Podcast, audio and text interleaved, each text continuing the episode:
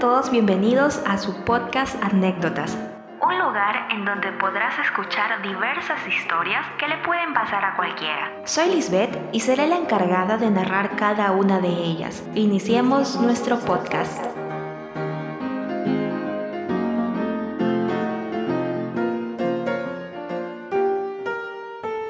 Hola amigos, sean bienvenidos a su programa Anécdotas.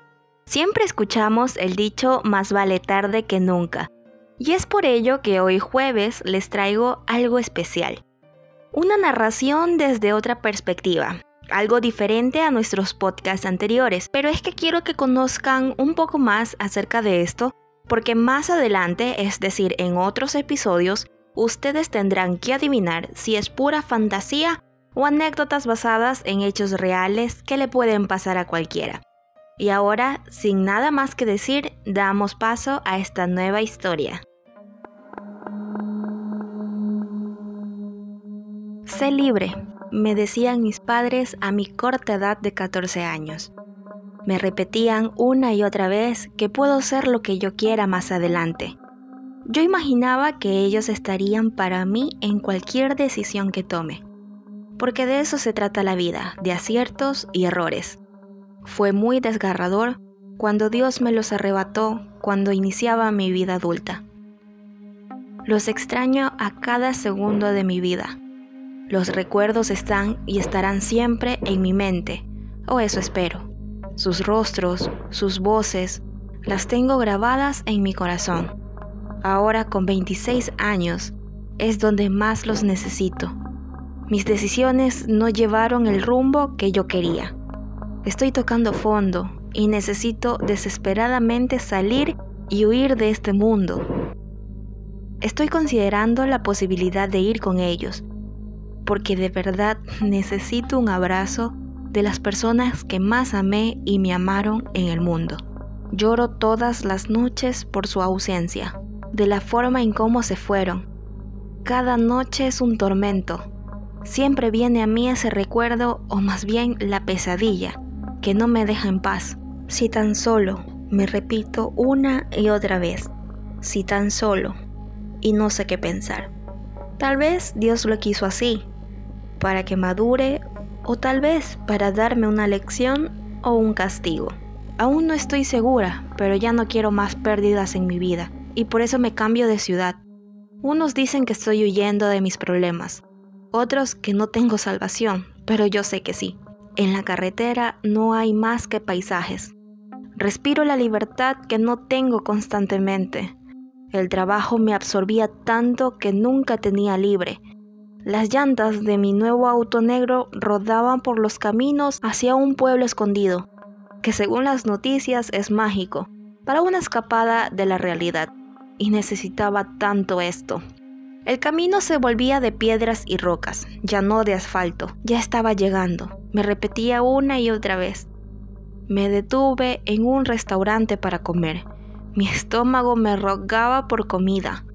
Una vez que entré al local, sabía que era mala idea. Mi mente rogaba que debía llegar al pueblo que me esperaba. Y en realidad es que no me esperaba nadie, solo una casa alquilada pero mi estómago había ganado la batalla inexistente y me culpé por dejarlo ganar. Si tan solo no hubiera prestado atención a la acidez que subía por mi garganta de no comer por más de dos días, no estuviera siendo arrestada por la policía, ni subiendo al carro policial. Miré dentro del restaurante una vez más y supe quién los había llamado. En realidad era fácil que me reconocieran mi rostro estaba por todos los lados desde mis cortos 18 años. Si tan solo hubiera recibido la terapia cuando tenía 14 años y hubiera hecho acaso a mis padres, no fuera tan psicópata, me imagino. La risa se extiende por todo mi rostro. Es imposible dejar de reír cuando eres atrapada finalmente. Si tan solo no hubiera lastimado a ese niño inocente esa noche, hasta convertirlo en fiambre, si tan solo mis padres no hubieran salido a buscarme, si tan solo no me hubieran encontrado, si tan solo no hubieran visto en lo que me convertía, todo estuviera bien, nada de esto hubiera pasado. Mientras me llevaban esposada hacia el tribunal, mis pensamientos se dirigían a ese tal vez. Puede ser que estuviera en casa con ellos, ignorando todo a su alrededor, mientras que yo seguía con mis salidas nocturnas y torturas diarias. Me senté en medio de la corte y ellos empezaron a juzgarme. Todo esto lo sabía ya a través de las tantas películas que había visto. Al final me condenan por la muerte de mis padres y de cinco personas más. No presento ninguna objeción, porque estaba cansado de huir. Tal vez me divierta en la cárcel que fui asignada. Al pensar eso, mi risa se extiende. Puede ser que mi pasatiempo se retome, pero esta vez en los pasillos oscuros de la prisión y eso hace que mi ánimo vuelva otra vez.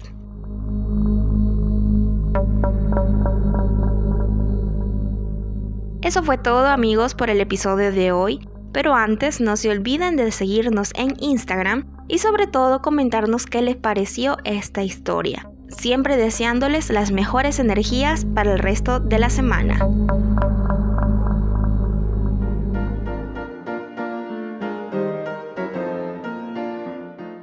Muchas gracias por escuchar anécdotas.